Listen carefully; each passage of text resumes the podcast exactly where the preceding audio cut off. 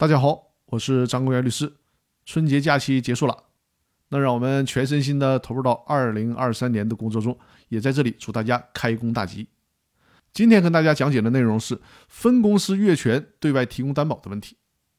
分公司未经总公司书面授权擅自的提供担保，这种担保呢显然是无效的。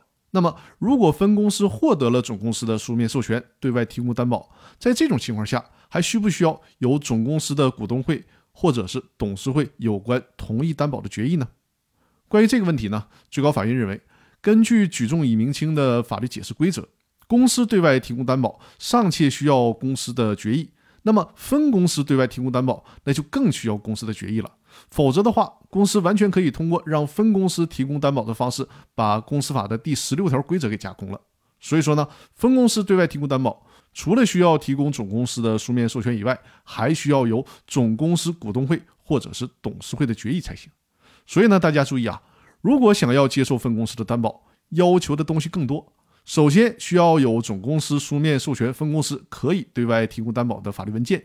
其次呢，还要有总公司股东会或者董事会的决议，决议的内容也要体现出同意这次担保。有了这些文件，分公司的担保才是有效的。进而我们就可以知道了。如果仅凭着分公司负责人的签名来对外提供担保，那是非常明显的无效担保了。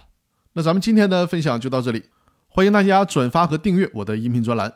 那感谢各位的收听，我们下期继续。